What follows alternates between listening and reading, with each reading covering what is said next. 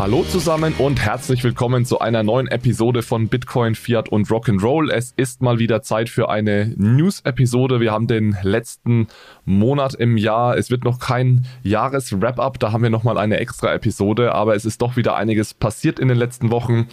Jonas ist heute dabei von dem Team. Hallo Jonas, schön, dass du da bist. Hi Alex. Und dann haben wir heute zwei Gäste mit dabei. Und zwar auf der einen Seite Dirk Sturz von FinPlanet. Hi Dirk. Hallo und Marius Bauer von Porsche Consulting. Hallo Marius. Hallo, grüß dich. Schön, dass ihr beiden dabei seid. Wir haben heute einen Deep Dive, für den ihr vor allem da seid. Und zwar habt ihr mit einigen Kollegen ein Papier geschrieben zum Thema tokenisierte Wertpapiere. Wo liegen da die Effizienzvorteile der Nutzung von Blockchain? Und das wollen wir uns gleich etwas genauer ansehen. Das wird ein Deep Dive sein heute und dann als zweites schauen wir uns im Deep Dive noch die neuesten Entwicklungen im Bereich des digitalen Euros an. Da ist auch einiges passiert. Und dann haben wir am Ende noch ein paar Neuigkeiten zum Thema Stablecoin und Krypto. Das mal als grober Ausblick für die Episode heute. Wie immer findet ihr natürlich den Newsartikel auf Payment and Banking. Den verlinken wir euch in den Show Notes und alle weiteren wichtigen Links gibt es auch wie immer in den Show Notes. Jawohl, und damit würde ich sagen, steigen wir doch direkt ein mit dem ersten Thema. Gar nicht so sehr an eine direkte News geknüpft. Uns ist ein Papier über den Weg gelaufen zum Thema tokenisierte Wertpapiere. Und das Thema Tokenisierung ist natürlich allgegenwärtig, äh, unter anderem hier auch im Podcast. Und ich habe den allerersten Satz dieses äh, Papiers gelesen und ich übersetze ihn jetzt mal ganz frei. Da steht äh, also in diesem Papier am Anfang, das Ziel dieser Studie besteht darin, das Verständnis der oft versprochenen, aber bisher eher vagen Effizienzvorteile von Distributed Ledger Technology zu vertiefen. Und ja, Marius äh, und Dirk, ich muss sagen, an der Stelle hattet ihr bereits mal eine volle Aufmerksamkeit für dieses Papier, weil es ist nämlich tatsächlich so, dass ganz, ganz viele der Tokenisierungspapiere, die man äh, heute liest, relativ high level von ja, gewissen Effizienzversprechen dann äh, sprechen und sagen, ja, es wird ähm, alles schneller, effizienter, billiger, einfacher, wenn wir Blockchain nutzen für unseren Finanzmarkt. Aber so richtig konkret und vor allem quantitativ wird es eben sehr, sehr selten. Und genau da setzt eure äh, Studie an. Und ihr, ihr nennt das äh, einen sogenannten Bottom-up-Approach im Vergleich zu dem normalerweise sonstigen Top-down-Ansatz, den andere Papiere fahren. Und ja, vielleicht könnt ihr ganz kurz mal darauf eingehen, was ihr denn mit Bottom-up-Approach meint und was vielleicht eure Studie von vielen anderen Studien unterscheidet. Oh, sehr gerne und ich würde vielleicht auch eins weiter vorne anfangen, nämlich bei der Motivation. Ja, also da ist äh, sehr viel Zeit und Schweiß reingeflossen in diese Studie von sehr vielen Leuten. Also es sind da deutlich mehr Leute, die mitgewirkt haben als jetzt nur Marius und ich. Haben es auch zusammen gemacht mit Cashlink, die ja Marktführer sind im Bereich von tokenisierten Wertpapieren in Deutschland. Und ähm, das erste, was für uns spannend ist, ist, dass diese Frage nicht neu ist. Und ich weiß nicht, wie alt diese Frage ist. Ich kann nur sagen, dass mich die Frage seit dem Jahr 2018 beschäftigt als ich damals auch an der Börse Stuttgart war und eine Equity Story bauen wollten, weil wir Investoren dazu bekommen haben. Und äh, da war halt eben genau die gleichen Sachen gesagt. Ja, da haben wir gesagt, ja, schau mal, dann wird alles günstiger. Und dann kam die, ich sag mal, die valide Frage der Investoren, dass sie gesagt haben, okay, und wie viel günstiger? Und wir haben tatsächlich einen Kopfstand gemacht, aber wir haben, es ist uns nicht gelungen, da zu einer vernünftigen Antwort zu gelangen. Und deswegen, äh, und das hat sich jetzt für mich, ich sag mal, bis wir jetzt die Studie gemacht haben, hat sich das nicht wirklich geändert. Und das war einfach so ein Glaubenssatz und so ein Mantra, den auch ich vor mir hergetragen habe. Ja. Und ähm, gleichzeitig habe ich festgestellt, dass diese Frage immer noch valide ist. Und so wie du es auch sagst, Alex, dass sich alle Leute diese Frage stellen. Ja? Also alle Kunden, mit denen wir zusammenarbeiten, ist immer ein Thema. Und jeder Kunde versucht das dann auch intern zu berechnen mit der großen Expertise, die sie haben, mit den großen Datensätzen. Das Problem ist nur, dass ähm, gerade in diesen langen Intermediationsketten, dass so viele Banken und Institute in die Abwicklung und auch in, den, in die Platzierung von Wertpapieren ähm, mit äh, inbegriffen sind, hat niemand wirklich so einen genauen Kostenüberblick, weil es dann auch so immer so Mischkalkulationen sind, dann macht euch jemand, jemand einen Markup drauf und das macht das Ganze eben sehr schwierig. Was wir gleichzeitig festgestellt haben, ist mit den vielen Gesprächen, die wir auch gemeinsam geführt haben, dann war das ich ja auch Projekte zusammen bei Kunden, hat sich so ein bisschen der Wald auch gelichtet. Ja, dass halt mit jedem Gespräch, mit dem Expertengespräch, das wir geführt haben, wir gesagt, ah, das ist jetzt nochmal interessant. Und da waren wir irgendwann mal an dem Punkt auch gemeinsam mit den Kollegen von Cashlink, dass wir gesagt haben, jetzt lass uns das doch wirklich mal systematisch angehen, ja, dass wir jetzt nicht so zufällig Zufall Nachweisfunde haben, mit das ist ja noch interessant, sondern dass wir sagen, jetzt lass uns das mal zusammentragen und was meinen wir damit Bottom-up-Approach? Eigentlich haben wir uns von links nach rechts, oben nach unten und unten nach oben haben wir uns alles angeschaut, was uns in die Finger gekommen ist. Das heißt, wir haben Experteninterviews gemacht, sehr viele, von den unterschiedlichsten in der äh, Institutionen. Wir haben uns öffentliche Daten angeschaut und die quantitativ ausgewertet, beispielsweise Preisverzeichnisse. Und es sind dann eben kein, ist dann kein einseitiges Preisverzeichnis, sondern knapp 100 Seiten teilweise äh, mit vielen Wenn-Dann-Beziehungen, dass man sich da reinfuchsen muss und auch wieder Experteninterviews führen muss, um das Preisverzeichnis überhaupt zu verstehen. Dann haben wir uns natürlich angeschaut, äh, Erfahrungswerte von Blockchain-basierten Transaktionen. Und wir haben noch aggregierte Datensätze von Kostenstrukturen von, ich sag mal, von TradFi-Playern, also von Banken, KVG, haben wir mit anfließen lassen. deswegen haben wir da sehr breites Vorgehen. Das habe ich lange ausgeholt und noch die Motivation voran gestellt. Aber mit Bottom-up-Approach meinen wir, dass wir wirklich halt äh, gesagt haben, was ist denn jetzt das Preisverzeichnis? Wie sind denn jetzt die Kostenstrukturen? Und was glauben wir, was wegfallen kann? Und vielleicht äh, ergänzend auch äh, methodisch sind wir eben hingegangen und haben uns entlang der Security Value Chain, also entlang der Wertschöpfungskette vorangearbeitet äh, und da versucht eben äh, Front to Back äh, die einzelnen Prozesse, die einzelnen äh, Funktionselemente äh, äh, zu untersuchen äh, und äh, entsprechend ähm, die Kosteneinsparpotenziale zu analysieren. Marius, vielleicht an dich noch eine, eine, Frage, äh, kurz unabhängig vom Papier. Porsche Consulting ist jetzt nicht der erste Name, der mir einfallen würde, wenn es ums Thema Tokenisierung geht. Ich weiß, dass ihr da schon Dinge dazu getan habt und ich war auch beim ersten Mal äh, sehr positiv überrascht, dass ihr euch dieses Themas angenommen habt. Wie, wie seid ihr darauf gekommen, mit Porsche Consulting auf das Thema Tokenisierung zu schauen? Ja, äh, tatsächlich, wenn man sozusagen auf den zweiten Blick schaut, wird, wird, wird glaube ich, ein Schuh draus, weil Porsche Consulting, wir sind ja eine der äh, größten äh, Managementberatungen, deutschen Managementberatungen. Äh, und einer unserer Kernthemen und Kern-Value Propositions ist operationale Exzellenz.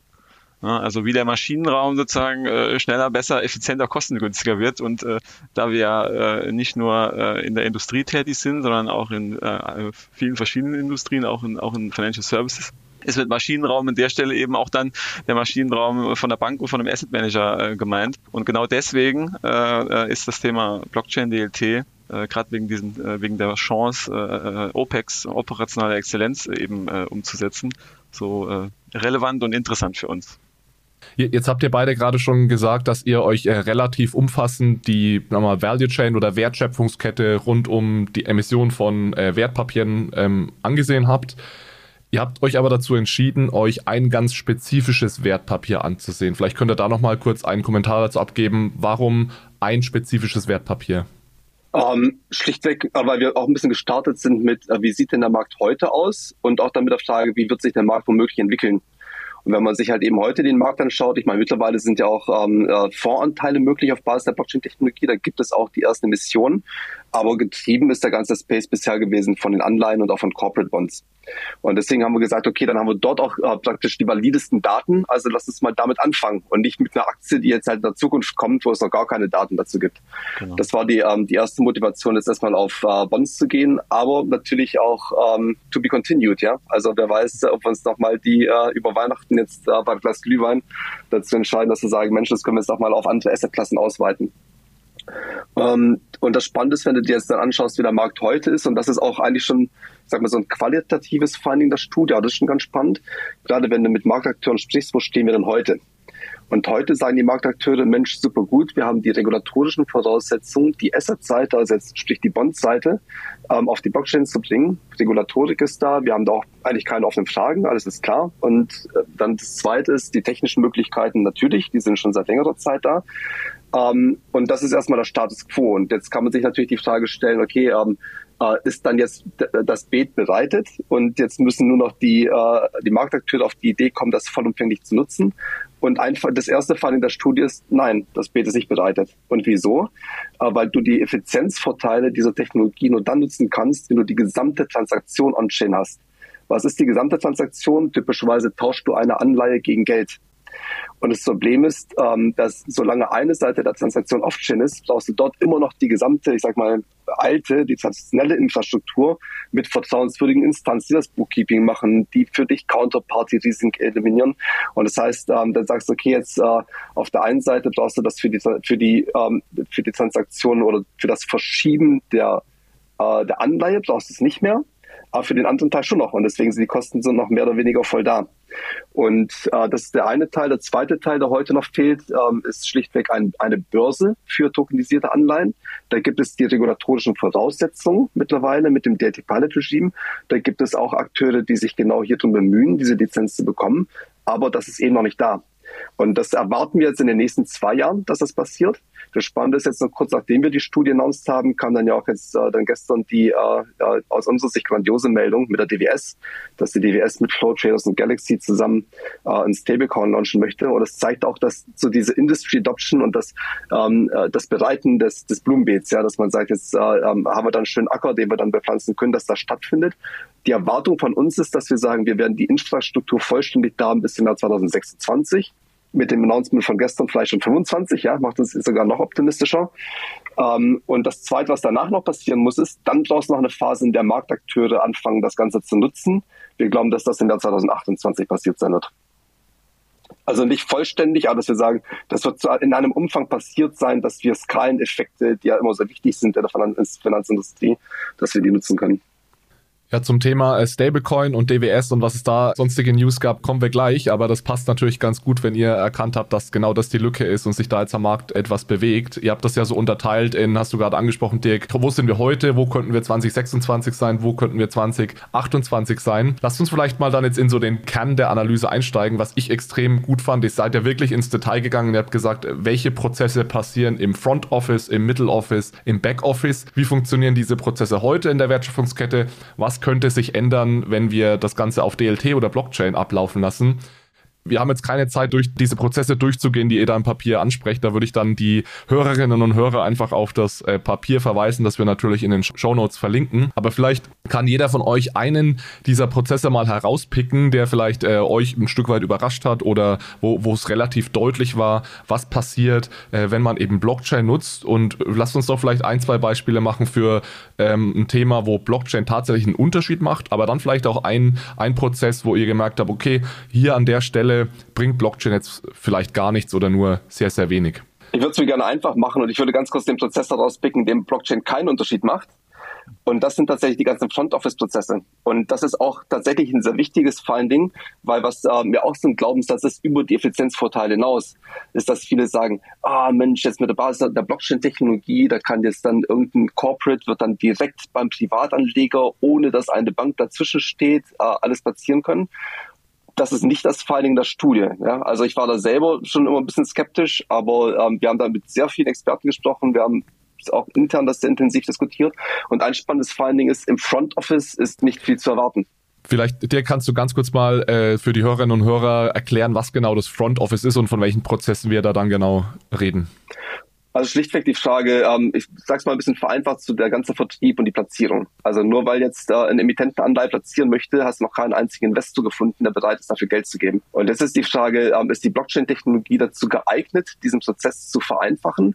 Und jetzt vor allem fokussiert auf den deutschen Markt, ist es so, dass äh, ein, ein, ein Großteil der Finanzprodukte heute immer noch verkauft wird und nicht gekauft. Und das gilt auch im institutionellen Bereich. Also, dass du immer noch sagst, Mensch, da brauchen wir jetzt, ich sag mal, auch wie gesagt im, Markt, im, im Insti-Bereich einen Marktschreier, der dann sagt, Mensch, ich nehme die, die Anleihe und dann kenne ich ein paar Leute, die rufe ich an und frage, ob sie investieren wollen.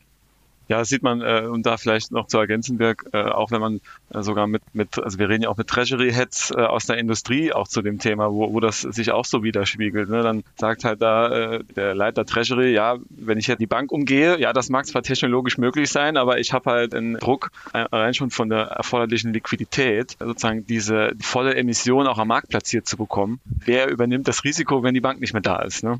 Ja, ich denke, das leuchtet ein, ja, gerade so Dinge, wo es dann viel auf viel manuelle Arbeit und und auf Zwischenmenschlichkeit, auf Beziehungen ja. auch ankommt, ja teilweise im, im Front Office, da äh, ist es, denke ich, nachvollziehbar.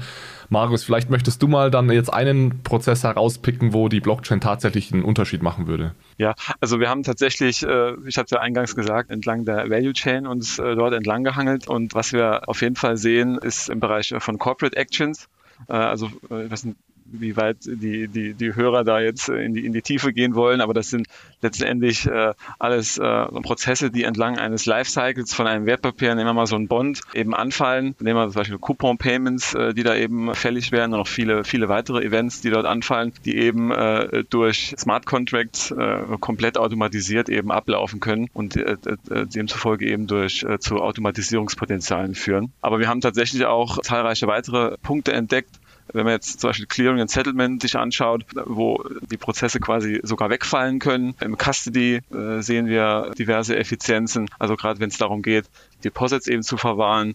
Auch im Trade Flow äh, Monitoring äh, ist das der Fall. Ne? Also wenn ich sozusagen, Dirk, du hast gerade das Front Office genannt, aber wenn sozusagen die, wenn es zum zu den Terms of Trade kommt, also wenn sozusagen die Wertpapiere auf dem Kapitalmarkt verkauft werden, auch im Sekundärmarkt, dann fallen äh, Reconciliation-Prozesse an, Dispute Resolutions, all das wird äh, eben entsprechend effizienter, weil ich eben ein General Ledger habe, weil ich auf eine gleiche gemeinsamen Ledger drauf gucke oder auch äh, Themen im, sogar im Regulatory Reporting also es sind verschiedene Ansätze, die wir da gefunden haben. Das heißt, um hier vielleicht nochmal einzuhaken, Marius, wenn ich dich richtig verstehe, die Hauptvorteile kommen dann wirklich erstmal durch Smart Contracts, also Automatisierung, dadurch und dadurch, dass man eben einen gemeinsamen Reliable Ledger hat, eine gemeinsame Datenbasis, wo man sich bestimmte Prozessschritte dann auch sparen kann. Sind das so die zwei Hauptmargentreiber, nenne ich es jetzt mal, oder Effizienz. Genau, genau. Ich glaube, so, so kann man es tatsächlich zusammenfassen. Äh, wir haben, wie beim Thema Clearing and Settlement, eben Prozesse, die komplett wegfallen.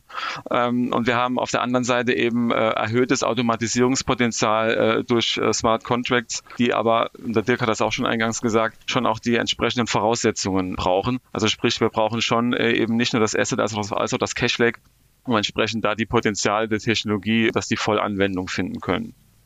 Ja, dann, dann lasst uns doch das Kind gern mal beim Namen nennen. Ihr, wir haben bis jetzt immer gesagt, Smart Contracts, ähm, Automatisierung, Prozesse fallen weg. Das heißt ja am Ende wahrscheinlich auch, dass Intermediäre wegfallen, zumindest zum Teil. Äh, welche Institutionen müssen sich dann jetzt warm anziehen, weil sie eventuell wegrationalisiert werden durch Blockchain?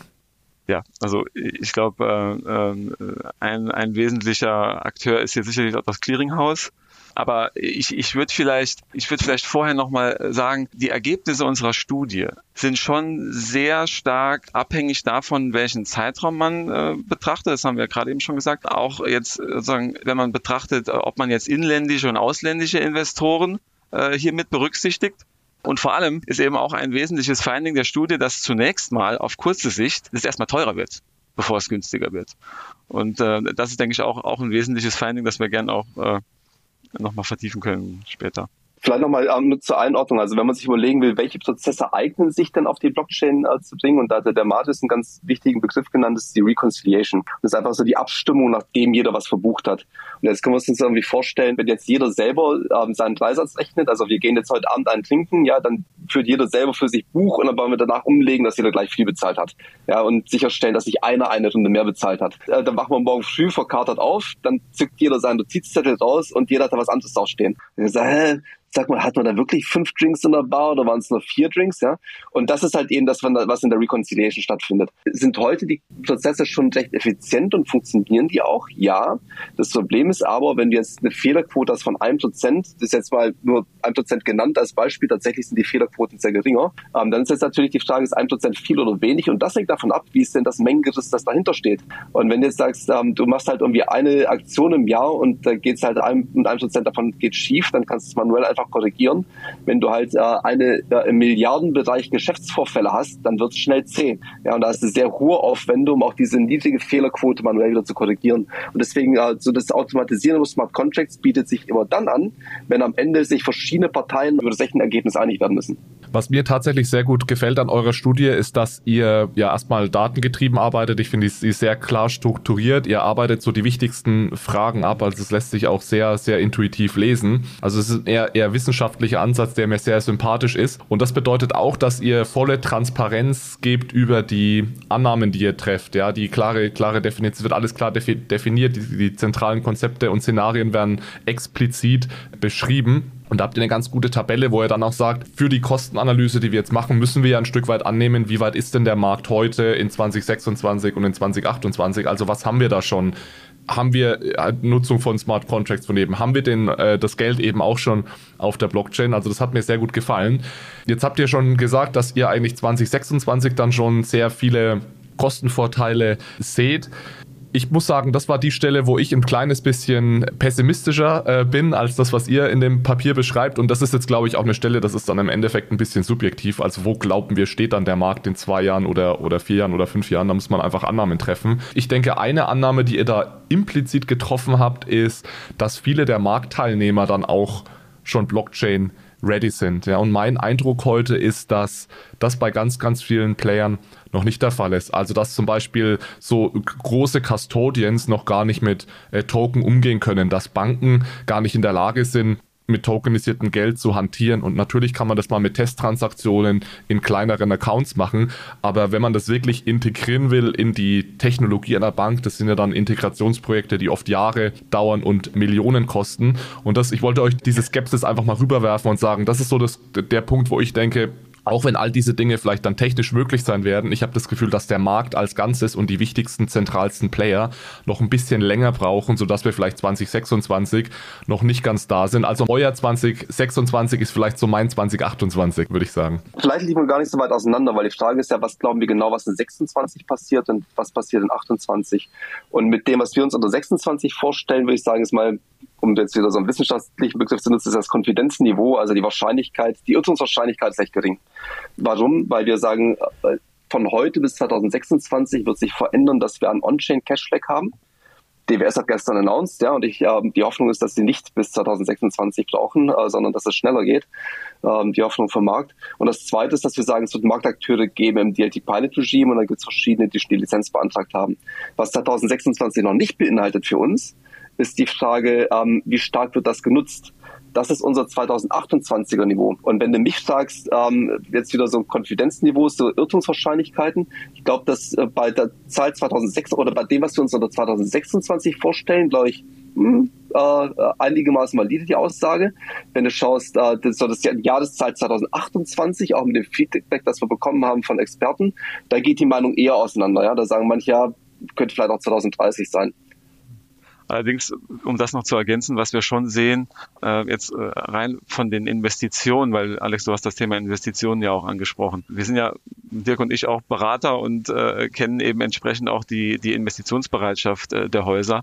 Äh, und wenn wir jetzt mal äh, auf die, auf, auf wesentliche Asset Manager und auch, auch äh, viele Banken äh, draufschauen und uns anschauen, was dort rein von den Change-Budgets äh, investiert wird, äh, vor drei Jahren, vor zwei Jahren, vor einem Jahr, dieses Jahr, was nächstes Jahr geplant ist, da sehen wir da ganz klar äh, ja einen richtigen Hockeystick. Also tatsächlich ganz krass äh, gestiegene Investitionsbereitschaften und ich denke, das wird sich letztendlich auch auf die Reife der Infrastruktur, der DLT-Infrastruktur positiv auswirken. Eine Frage, die mir jetzt schon die ganze Zeit äh, unter den Nägeln brennt. Wir haben ja über die verschiedenen Prozesse gesprochen, wo Blockchain eben Value Added bietet und wo eben nicht. Wie hoch sind denn die Benefits konkret? Also das heißt, habt ihr da auch für diesen einen Case, den ihr euch angeguckt habt, auch, also gibt es konkrete Kostenschätzungen, die man da mitnehmen kann? Weil am Ende ist man natürlich immer, vielleicht nicht unbedingt an einer Zahl, aber zumindest an etwas Quantitativen interessiert. Ja, also die gibt es. Äh, wir haben ja äh, uns entlang der Value Chain orientiert und ich habe auch gesagt eben schon, dass die Ergebnisse recht stark abhängen äh, von dem Zeitpunkt, der betrachtet wird. Sind es Domestic oder auch äh, Foreign Invest Investoren, äh, die dort eine Rolle spielen. Aber wenn wir mal den Domestic und auch den Foreign Case in den 2028er Szenario betrachten, da reden wir von äh, Kosteneinsparpotenzialen im, bei den Mittel- und Backoffice-Prozessen von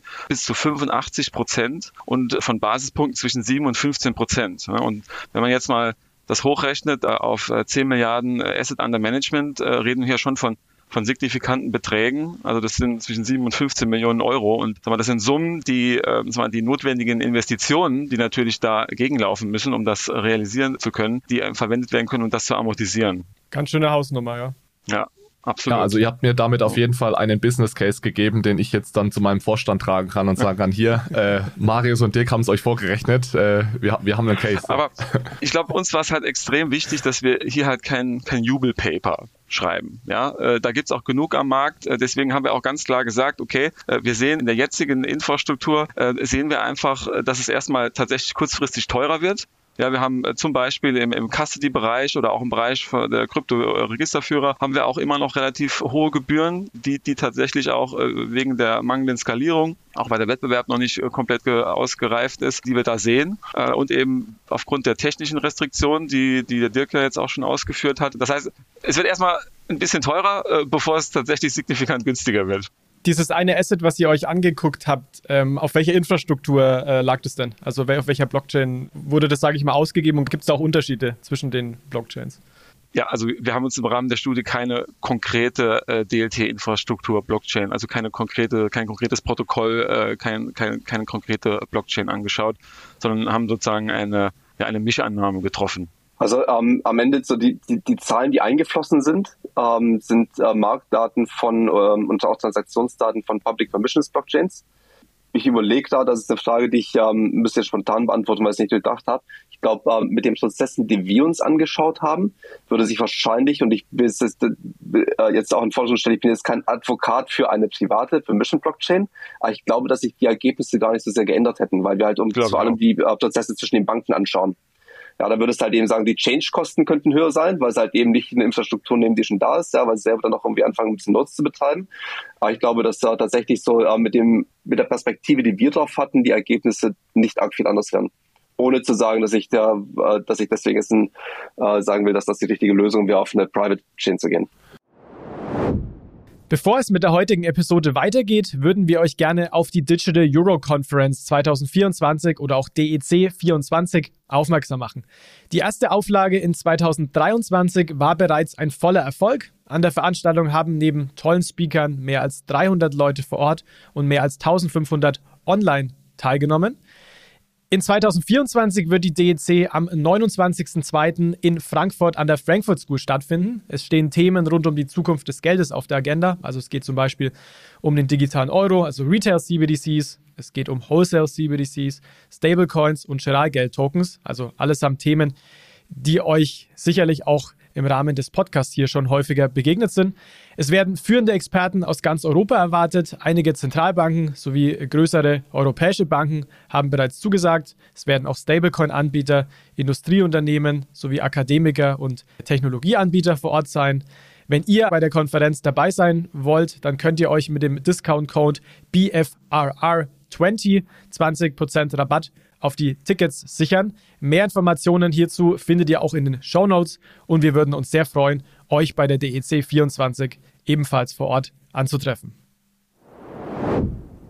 Ja, ich denke, die Annahme, die ihr getroffen habt, war einfach, dass ihr gesagt habt, wir haben jetzt äh, keine signifikanten Transaktionskosten, was glaube ich auch jetzt in dem Interbankenbereich völlig fair ist, weil wenn ich da mal fünf, selbst fünf oder zehn Euro für so eine Transaktion auf Ethereum zahlen muss, ist, macht es doch keinen Unterschied bei den Zahlen, was natürlich im, auf dem Sekundärmarkt dann einen Unterschied machen kann. Der ist aber dann, da ist nicht notwendigerweise jede Transaktion dann wirklich on-chain, wenn gehandelt wird, sondern eher auf Börsen. Genau. Aber genau, das ist wieder ein Beispiel dafür, dass ihr einfach eure Annahmen transparent macht. Da kann dann jeder sagen, okay, das hätte ich jetzt in dem Fall, hätte ich vielleicht eine andere Annahme getroffen, aber es ist zumindest alles äh, transparent.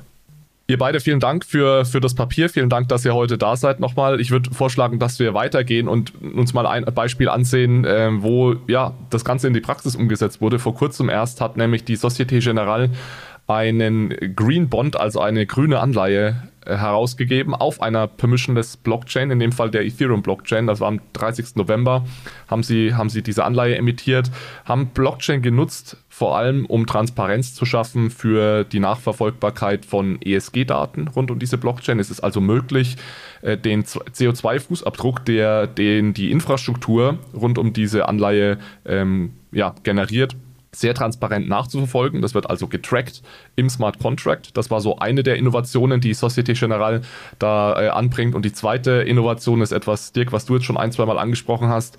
Es wurde nämlich genau das gemacht, was du gesagt hast. Es wurde dieser Bond, dieser Green Bond wurde gesettelt über einen Stablecoin. Das war in dem Fall der sogenannte Euro Convertible von Societe Generale. Also die haben selbst auch einen Stablecoin schon vor einiger Zeit emittiert und der wurde hier jetzt also tatsächlich genutzt, um dieses tokenisierte, diese tokenisierte Anleihe gegen den tokenisierten Euro zu tauschen. Da sind wir also schon genau da, wo wir hinwollen, dass alles komplett 100% on-chain passiert. Und ist, denke ich, ja, ein ganz schönes Beispiel dafür. Und damit können wir vielleicht die Diskussion dann auch abrunden, dass das, was ihr in dem Papier schreibt, also nicht, nicht völlig abwegig ist und auch nicht erst in zehn Jahren passieren wird, sondern es passiert tatsächlich heute schon. Und die Frage ist wahrscheinlich äh, auch nicht, äh, ob das dann passieren wird, sondern wann wir vielleicht in diese Skalierung dieses Themas dann am Ende reinkommen wir haben jetzt auch hier gesehen, dass die Societe Generale wieder eine Public DLT erwähnt. Da haben wir ja viel solche Cases auch gesehen in letzter Zeit. Da wirklich nochmal vielleicht als, als letzte Frage, ähm, ähm, Dirk Marius, an euch, weil ihr echt mit vielen Experten geredet habt zur Infrastruktur, weil wir diskutieren hier viel drüber. Liegen diese digitalen Wertpapiere mal auf einer Permission Chain? Liegen sie ähm, auf, einer, auf einer Private Chain? Was ist da so euer, ähm, was, habt ihr für ein Gefühl vom Markt? Also glaubt ihr, dass die Zukunft da eher im Permission-Bereich liegt, im Permission-Less-Bereich? Vielleicht beides. Das wird, wird, uns sehr interessieren, weil wir da in dem Podcast schon wirklich sehr viele Worte drüber verloren haben, aber jetzt haben wir euch als Experten hier. Also vielleicht, ich fange mal so an, ja, also wenn wir tatsächlich sagen, ähm, sehr viel Vorteil, die die Blockchain bringt, ist ein einfacher Marktzugang. Dann äh, macht es natürlich keinen Sinn, dass du sagst, das ist jetzt eine Technologie, die einen einfachen Marktzugang auf der technischen Seite ermöglicht, aber dann kapst es halt doch wieder. Und äh, deswegen, äh, wenn du mich jetzt so fragst von der, von der philosophischen Ecke kommt, ja, und äh, wie ich es mir wünschen würde, dann definitiv public und permissionless. Aber, jetzt kommt halt eben Aber, du hast natürlich immer verschiedene Anforderungen. Ja? Das heißt, sagst auf der einen Seite es viele Vorteile, die dafür sprechen. Dann kommt Basel um die Ecke und sagt, jetzt haben wir aber bestimmte Eigenkapitalanforderungen, die mit Risiken verbunden sein könnten, die damit einhergehen, wenn du Public Blockchains verwendest. Und deswegen, wo wir am Ende rauskommen, who knows, ja, das ist immer so ein Up and Down, ja, das, äh, das ist tatsächlich auch ähm, ändere ich meine Meinung. Also, also mein Forecast immer wieder mal, das ja momentan würde ich glauben, es geht halt eher in die eine oder in die andere Richtung.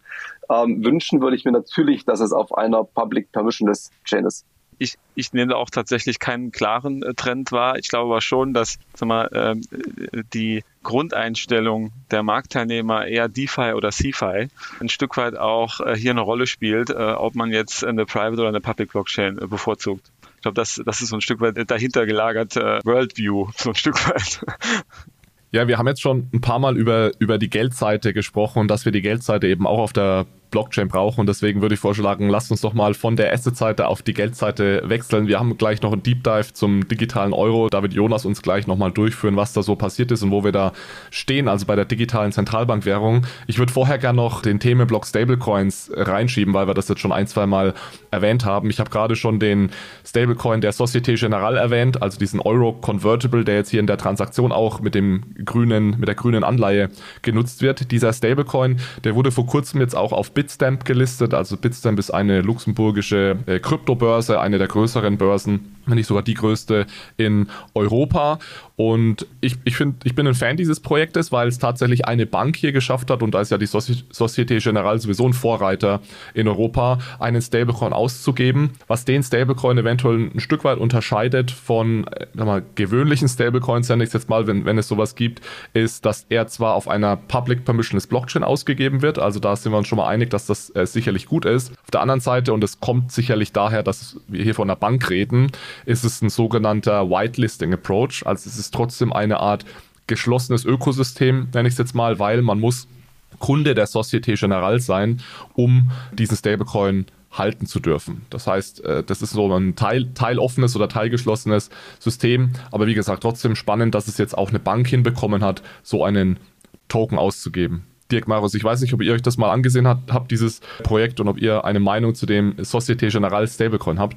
Ja, also auch wenn, wenn du auf Etherscan äh, dir die äh, Zahlen anschaust, ich glaube, es sind momentan fünf Wallets, die die 10,5 Millionen Euro, äh, äh, Euro oder gegenwärtig Euro halten, die da ausgegeben wurden.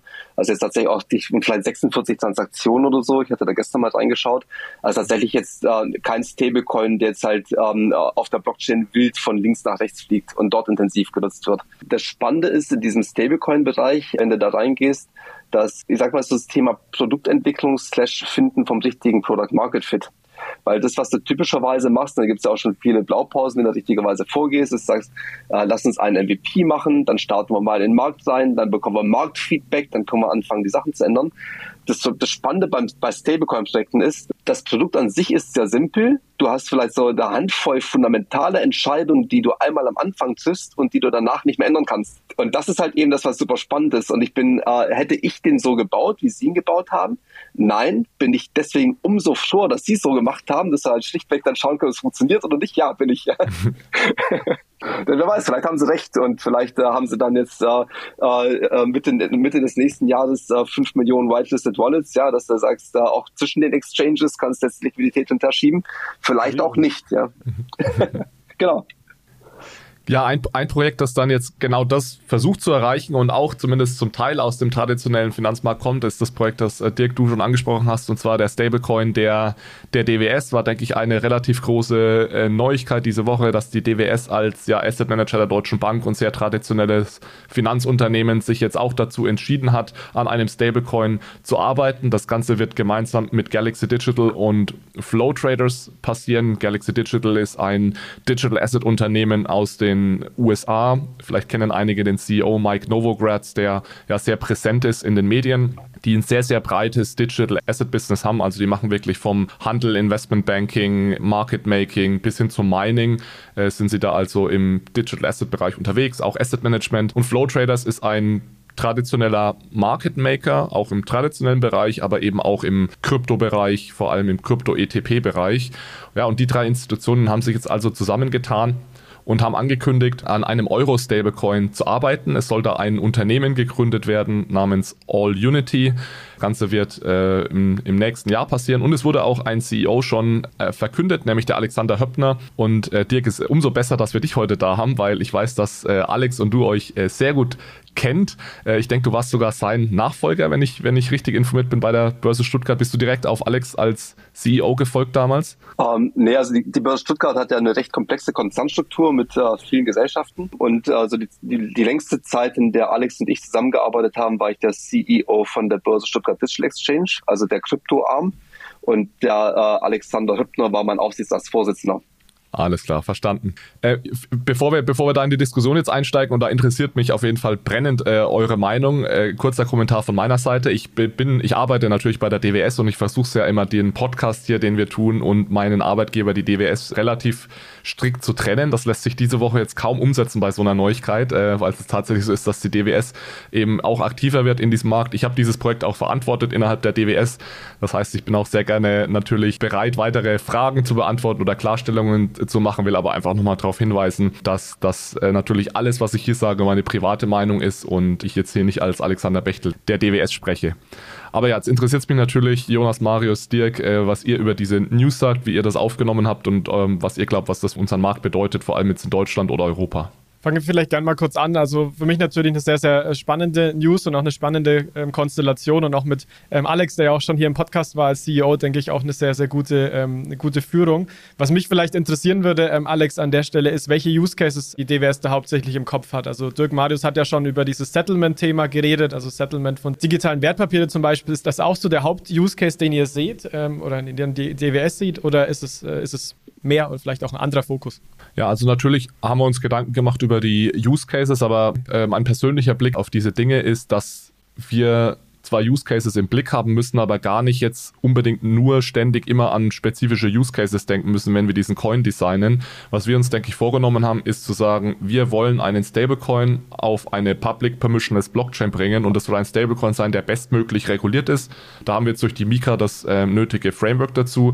Diese Company All Unity wird auch eine Company sein, die in Deutschland sitzt. Damit ist sie auch von der BaFin reguliert. Das heißt, sagen wir mal, eine der strengsten Regulierungsbehörden weltweit ähm, einer der sagen wir, bestreguliertesten Stablecoins auf einer Public Permissionless Blockchain besichert durch einen Reservefonds von einem sehr traditionellen großen Asset Manager. Das sind so mal die Voraussetzungen, die hoffentlich ein Produkt kreieren, das für ganz, ganz viele Endnutzer äh, spannend ist. Und zwar nicht nur im Retail-Bereich, sondern auch im institutionellen Bereich. Weil gerade wenn ich jetzt an eine Siemens denke, die ja vielleicht ähm, ihren tokenisierten Bond dann setteln möchte mit dem Stablecoin, da müssen die sich natürlich sicher sein, dass der auch ja, stab stabil ist und gut besichert ist. Und deswegen ist so mein Ansatz immer zu sagen, lasst uns doch das beste, bestregulierteste, sicherste, stabilste äh, Produkt bauen und dann den Markt entscheiden, für, für er dieses Produkt nutzen möchte. Und ich glaube, dann kann man generell, und das würde mich auch interessieren, wie ihr das seht, über Anwendungsfälle reden. Ich sehe die sowohl im institutionellen Bereich, wie du gesagt hast, Jonas, als Settlement Asset. Heute ist es denke ich vor allem im Kryptobereich, also als Settlement Asset im Krypto-Trading, als sag mal DAO Treasury Asset. Was ich natürlich hoffe, ist, dass Stablecoins in Zukunft auch mehr und mehr im traditionellen Finanzmarkt äh, genutzt werden, bis hin zur, zu Zahlungen, die man eventuell dann mal mit Stablecoins wirklich äh, tätigen kann. Ich denke auch als Erste, das, was du schon erwähnt hast, Alex, was super spannend ist, ist schlichtweg das Timing, nämlich Mika jetzt zu nutzen. Und wenn man sich auch so die äh, Anforderungen an das Reserves Management, also wie man dann die, diese Stablecoins besichern muss, wenn man sich die anschaut, wird das, ähm, äh, äh ich sag mal, eine sehr sichere Geldanlage sein. Also sicherer als das, wo jetzt typischerweise Kunden ihr Geld hinlegen einfach weil diese, diese Mika-Anforderungen, auch die Anforderungen, die es grundsätzlich schon gibt an E-Geld-Institute, sehr, sehr streng sind, sehr restriktiv. Das ist spannend. Das Zweite, was du sagst mit den Use Cases, und das finde ich eben auch so spannend an der News, ist ähm, die Partner, die sich da zusammengefunden haben. Ja, also da gibt es einmal eine DWS, dann gibt es so eine Flow Traders, die sind, äh, ich sag mal so mittendrin, die können halt Krypto und sie können Wertpapiere. Da ist noch so eine Galaxy, die sehr stark ist im Kryptobereich.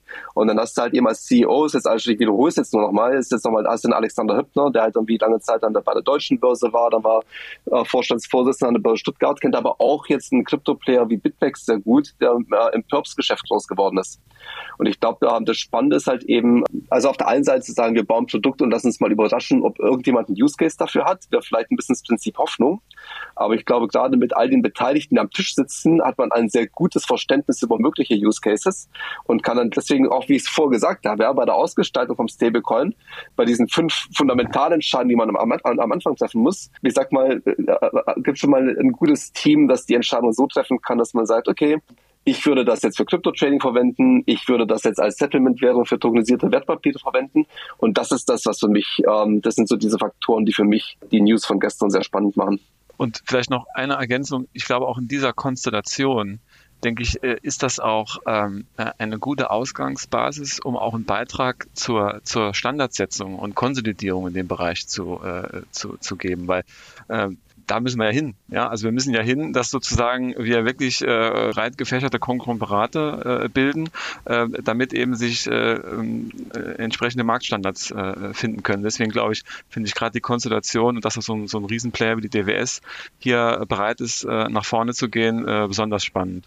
Gut, dann würde ich vorschlagen, wir sind jetzt schon etwas weiter fortgeschritten und Jonas, ich weiß, dass du viel Zeit und Mühen reingesteckt hast in die Vorbereitung äh, eines Überblicks zum Thema digitaler Euro. Lass uns doch mal weitergehen. Jonas, äh, zweiter Deep Dive heute, der digitale Euro. Äh, ich bin selbst gespannt jetzt, weil ich habe das tatsächlich in den letzten Monaten nicht mehr so ganz genau verfolgt, äh, wo wir da stehen, welche Treffen auch auf politischer Ebene stattgefunden haben, was dabei rauskam. Von daher ja, over to you. Ich bin gespannt, wo wir da jetzt genau stehen beim digitalen Euro.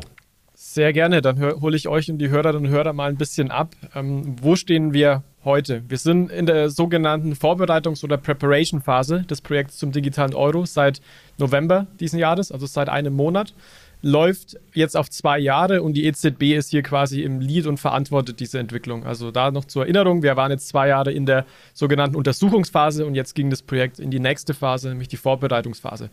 Was möchte man hier machen? Hier möchte sich, wie es der Titel schon suggerieren lässt, die EZB auf eine mögliche Einführung des digitalen Euros vorbereiten. Also das heißt, man möchte hier ein technisches Prototyping machen, also das heißt verschiedene Technologieinfrastrukturen mal ausprobieren. Man möchte dann auch verschiedene Anbieter auswählen, weil man das natürlich nicht allein bauen möchte.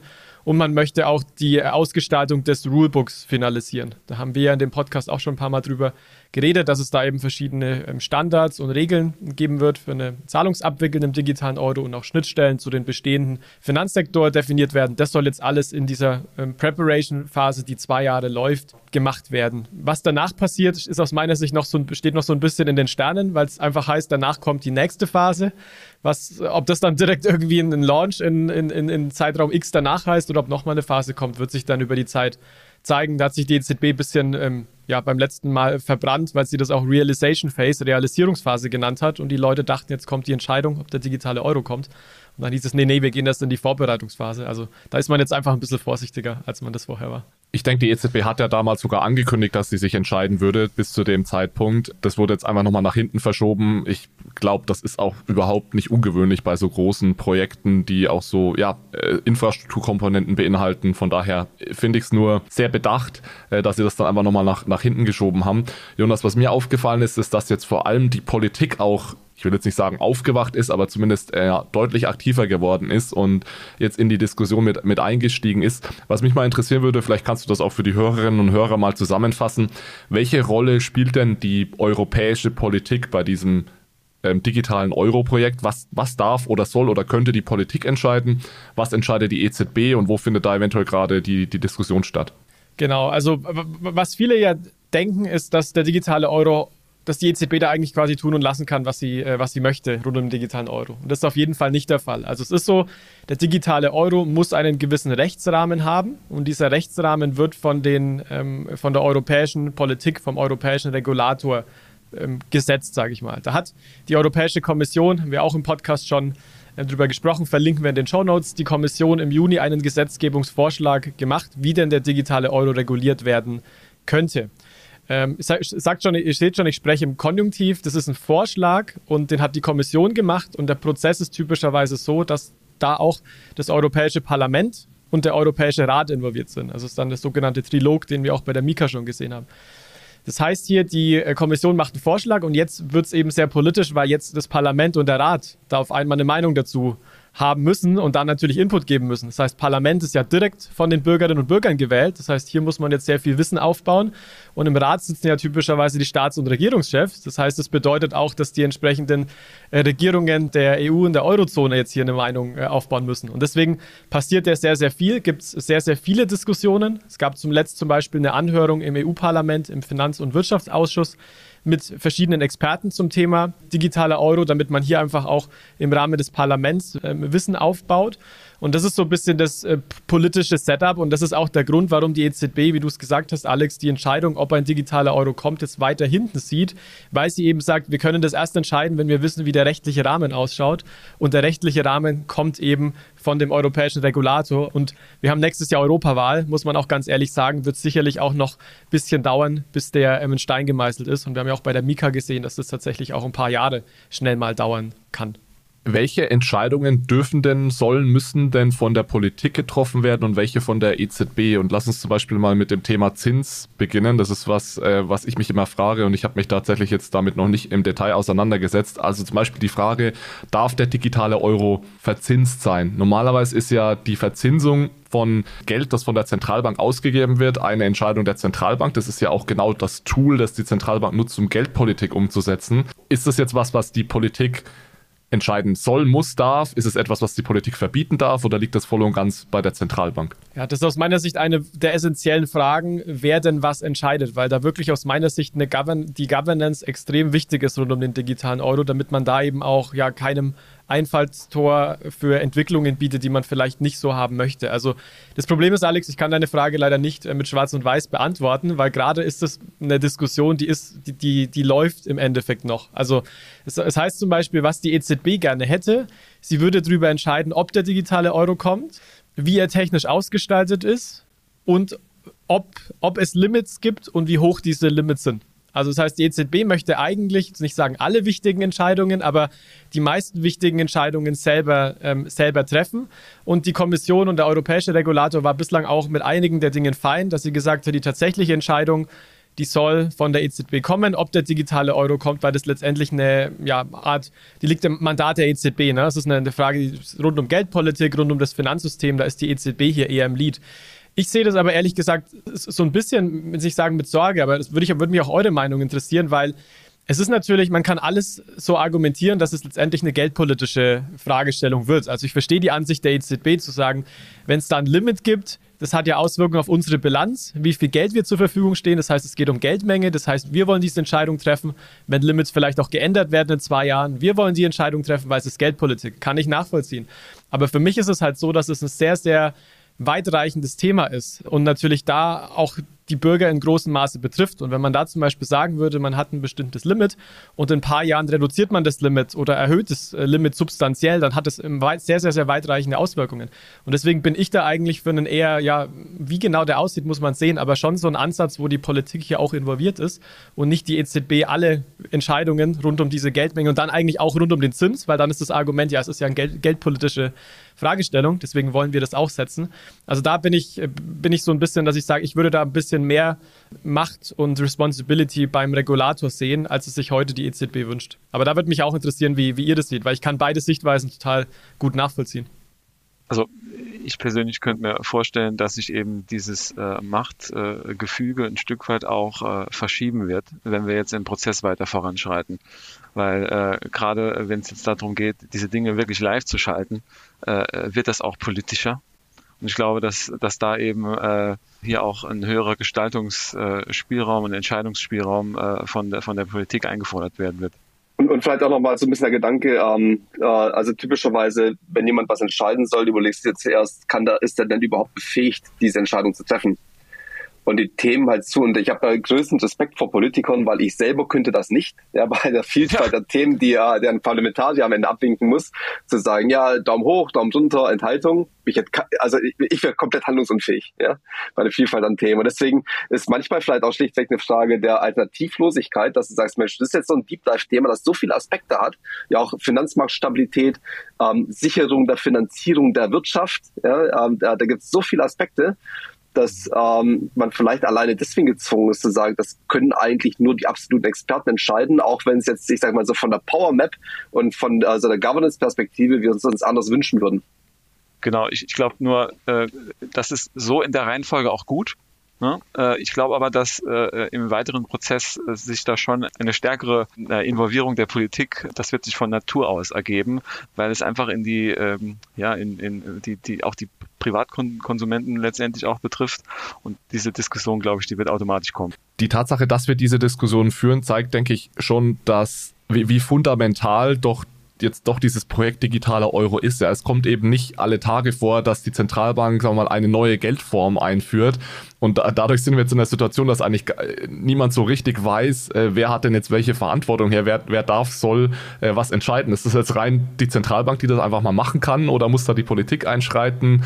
Von daher, das unterstreicht einfach nochmal, wie fundamental doch dieses digitale Euro-Projekt für Europa ist ich bin tatsächlich auf dem Fußballplatz darauf angesprochen worden schon. Oha. Also mein Sohnemann äh, ist leidenschaftlicher Fußballer und äh, sag mal, in, äh, da auf dem Fußball weiß man auch so, ja, der Marius, der macht was mit Finance, ja, und äh, wird auch angesprochen, so, hey, was, was soll das? Äh, äh, Kryptowährung als, als, als Euro, warum, das brauche ich nicht und so. Also da merkt man, das greift wirklich auch in die, in die Lebensbereiche von ganz normalen Leuten ein, die, die sozusagen gar nicht äh, mit dem Thema sich sonst befassen. Ne? Und, und deswegen glaube ich, dass äh, wie ich eben schon gesagt habe, das, das wird sich weiter polit, äh, politisieren, mit Sicherheit. Da wird es ja dann auch nächstes Jahr, äh, soweit ich weiß, auch entsprechende Anhörungen im Bundestag etc. geben. Also es wird noch ja, viel weiter politischer ja. werden. Ich habe einfach nur so ein bisschen Bedenken hinsichtlich der möglichen Machtkonzentration, die die EZB hat. Und ich verstehe total, was du sagst, Dirks, dass man die Experten, man sollte immer Experten eigentlich über die Themen entscheiden lassen und nicht, ich sage jetzt mal Generalisten, die sich da nicht so gut auskennen. Aber ich habe da halt so ein bisschen dahingehend Bedenken, dass ich sage, wenn die Entscheidung bei der EZB liegt, wir wissen auch, wie viel Macht da zum Beispiel ein Präsident, eine Präsidentin hat, ähm, dass da eigentlich wenige Personen eine Entscheidung treffen können über Nacht, die, ich sage jetzt mal, gesellschaftlich nicht fördernd ist. Also ich, wie gesagt, ich will hier nichts unterstellen, das ist auf gar keinen Fall, aber wenn man auch jetzt sagt, das Thema programmierbares Geld ist ja vom Tisch eben. Es sagt die EZB, wird auch, wird es auch nie werden. Also, dass man bestimmte ähm, Transaktionen dann incentiviert oder disincentiviert. Also, ein Beispiel ist ja zu sagen, nee, du hast dir schon fünf Bier diesen Monat gekauft, das sechste geht nicht. Oder man äh, sagt einfach, okay, in Bildung investieren ist, ist wünschenswert. Das ist ja so ein bisschen die Angst, auch die vom Crypto-Space kommt. Und das ist was, was out of, out of scope ist, ähm, was ganz klar kommuniziert ist. Aber da habe ich halt so ein bisschen Bedenken, wenn das bei der Zentralbank liegen würde, so eine Entscheidung. Ähm, das eben doch zu machen, dass das so ein bisschen ähm, Tor öffnet für viele, ich sage jetzt mal, unerstrebendste Entwicklungen, zumindest ganz, ganz langfristig. Wie geht es denn jetzt ganz konkret äh, weiter, Jonas, vielleicht zum Abschluss? Was sind jetzt die nächsten Schritte in diesem digitalen Euro-Projekt? Was passiert als nächstes? Wer muss welche Entscheidung treffen?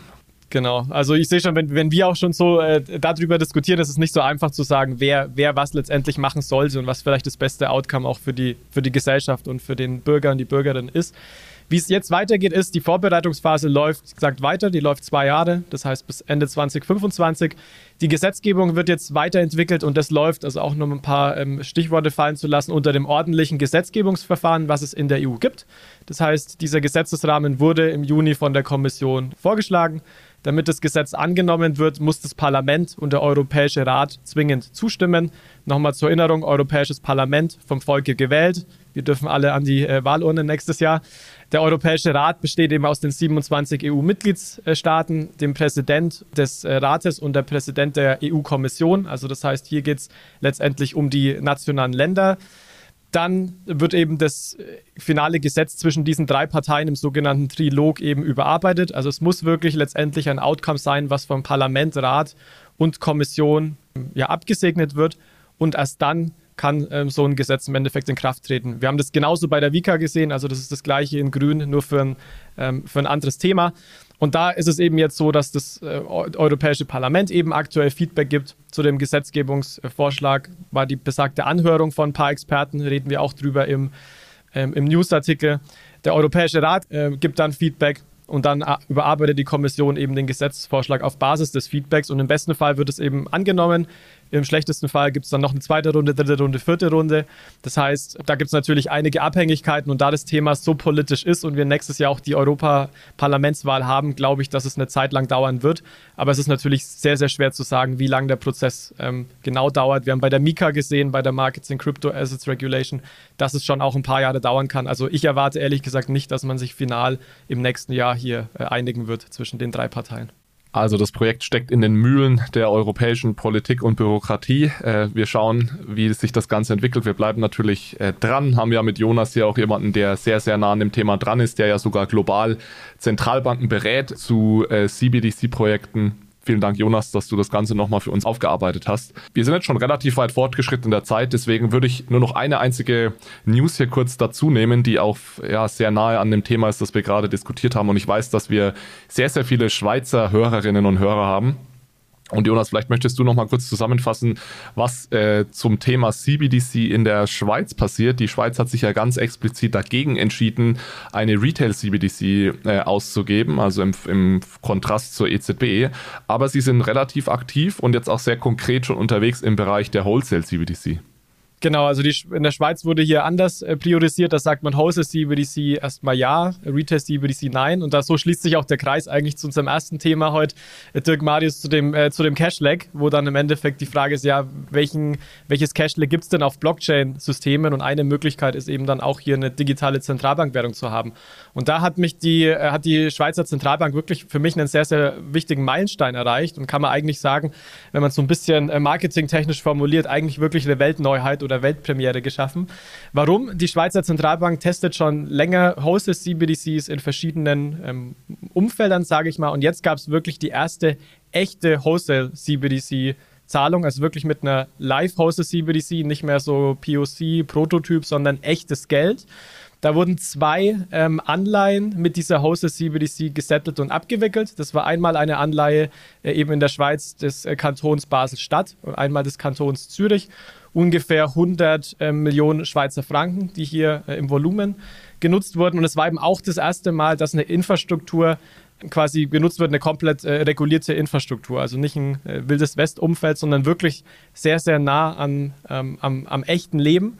Und das ist eben was, wir sehen schon global einige Hosted CBDC-Projekte, die hier weit sind, aber was es in der Form eben noch nicht gab. Und deswegen ist es für mich wirklich ein sehr, sehr starker Meilenstein. Wir hatten ja auch schon Thomas Moser von der Schweizer Zentralbank, der das getrieben hat hier im Podcast. Episode verlinken wir nochmal.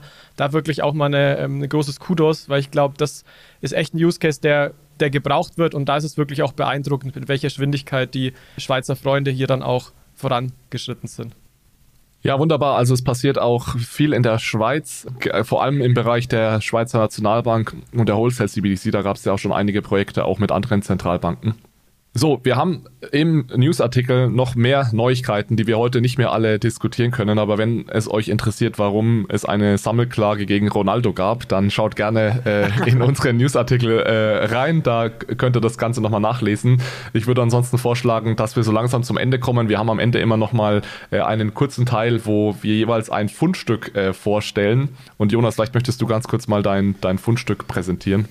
Genau, also ich habe heute tatsächlich, glaube ich, mal Premiere in dem Podcast ein Musikstück mitgebracht. Ähm, und zwar gab es ja zuletzt auch sehr aktiv auf Twitter gewesen, äh, in den USA eine Anhörung, wo eben auch ähm, James Diamond, CEO von JP Morgan, zu Krypto angehört wurde und da eben sich sehr skeptisch geäußert hat, dass doch Krypto wirklich weiterhin, also für mich gefühlt der Narrativ von 2017, für illegale Geschäfte genutzt wird, für Geldwäsche, für Terrorfinanzierung. Und da hat sich jemand auf, auf Twitter ähm, mal die Mühe gemacht, dann einen Song draus zu machen, der sehr unterhaltsam ist, wo man auch so ein bisschen mal ich sag mal so, es relativiert, welche Rolle vielleicht äh, andere Banken wie JP Morgan auch rund um ähm, entsprechende illegale Geschäfte hatten in den letzten Jahren. Also, wie gesagt, es ist sehr, sehr unterhaltsam. Also hört euch diesen Song mal an und für mich hat es wirklich Ohrwurm-Charakter. Ich habe den schon ein paar Mal ähm, ein paar Mal an der Stelle auch gehört. Dementsprechend, ja, meine Empfehlung, wenn man sich ein bisschen unterhalten äh, möchte, nachdem man natürlich ähm, eure Studie gelesen hat. Ne? Das wäre dann natürlich so die, vielleicht die zweite Empfehlung. Da könnte ich tatsächlich noch mal ein Fundstück mit hochbringen. Gern. Und zwar ähm, äh, auch auf, auf, der Webseite von der Studie Tokenization Study, da findet ihr natürlich nicht nur alle Autoren, auch die äh, Kollegen von Cashlink, sondern was wir dort noch implementiert haben, leider nur für ChatGPT äh, Plus User, ist, äh, dass äh, wir die Studie dort hochgeladen haben. Das heißt, dort könnt ihr, wenn ihr ähm, äh, dem Marius und mir nicht vertraut, könnt ihr auch noch mal direkt mit ChatGPT über diese Studie reden. Ich habe selber schon cool. gemacht. Fand super. Cool. Ja, also kannst, ich habe auch zum Beispiel auch also Fragen gestellt mit äh, are the assumptions of the study reasonable? Und da bekommst du richtig gute Antworten. Also ähm, äh, schaut euch das gerne mal an. Super, danke. Und das Fundstück eben nicht, dass da äh, halt schlichtweg selber festzustellen, wie gut das funktioniert, auch mit spezifischen Studien, die du hochlädst. Ja, das habe ich gesehen und das fand ich eine richtig, richtig gute Idee, da einfach da nochmal so, eine, so ein Frage, Fragefenster, ein richtig advanced Fragefenster zur Verfügung zu stellen. Ja, mein Fundstück ist ein äh, Podcast, der zu einem der Themen passt, die wir heute diskutiert haben, und zwar CBDC. Da hat sich Jonas äh, mit Joe Martin gestritten. Es war aber sehr zivilisiert, Jonas. Das war auch das Einzige, was mich ein bisschen enttäuscht hat. Ich habe gehofft, dass da mehr die Fetzen fliegen. Ihr wart sehr zivilisiert, alle beide. Im Bitcoin Verstehen Podcast verlinken wir euch auch. Generell der, den Bitcoin Verstehen Podcast kann ich euch sehr ans Herz Herz legen, gerade wenn ihr neu seid äh, in dem Space. Ja, die beiden geben sich sehr viel Mühe, mal alles genau zu erklären, haben immer spannende Gäste, ist immer ein sehr zivilisierter Umgang untereinander. Von daher finde ich einen sehr angenehmen Podcast und gerade diese Episode Pro und Contra CBDC auf beiden Seiten wurden da sehr gute Argumente ausgetauscht. Also ist von mir eine Hörempfehlung. Gut, dann würde ich sagen, machen wir einen Haken drunter. Nochmal riesen Dankeschön, ähm, Marius, Dirk, an euch, dass ihr heute hier bei uns wart. War wirklich super, super ähm, spannend, da mehr über eure Studie zu erfahren.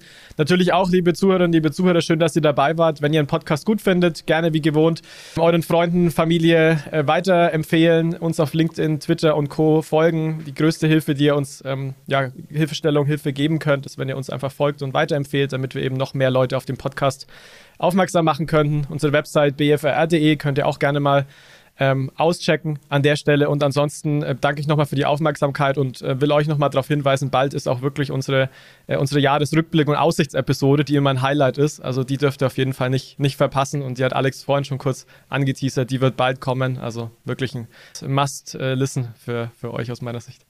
Mit unseren, mit unseren absolut konfusen Preisprognosen wieder, Alex. Das muss man auch dazu sagen. Also allein dafür lohnt sich die Episode anzuhören. Ja, ich bin dieses Jahr, dieses Jahr leider äh, weit, weit entfernt, was meine Preisprognose anbelangt. Ich sag noch nichts dazu. Okay, super an der Marius, Stelle. Danke, danke euch beiden nochmal ja. und dann bis zum Vielen nächsten Dank. Mal. Vielen Dank. Ciao, ciao. Ciao, ciao. Dankeschön. Ciao. Tschüss. Achtung, Disclaimer. Die Inhalte spiegeln die private Meinung der Hosts wider, dienen ausschließlich der allgemeinen Information und stellen keine Anlageberatung oder Kaufempfehlung dar. Es gilt, do your own research, informiert euch, bevor ihr Investments tätigt. Das alles findet ihr auch auf unserer Website unter www.bfrr.de/disclaimer.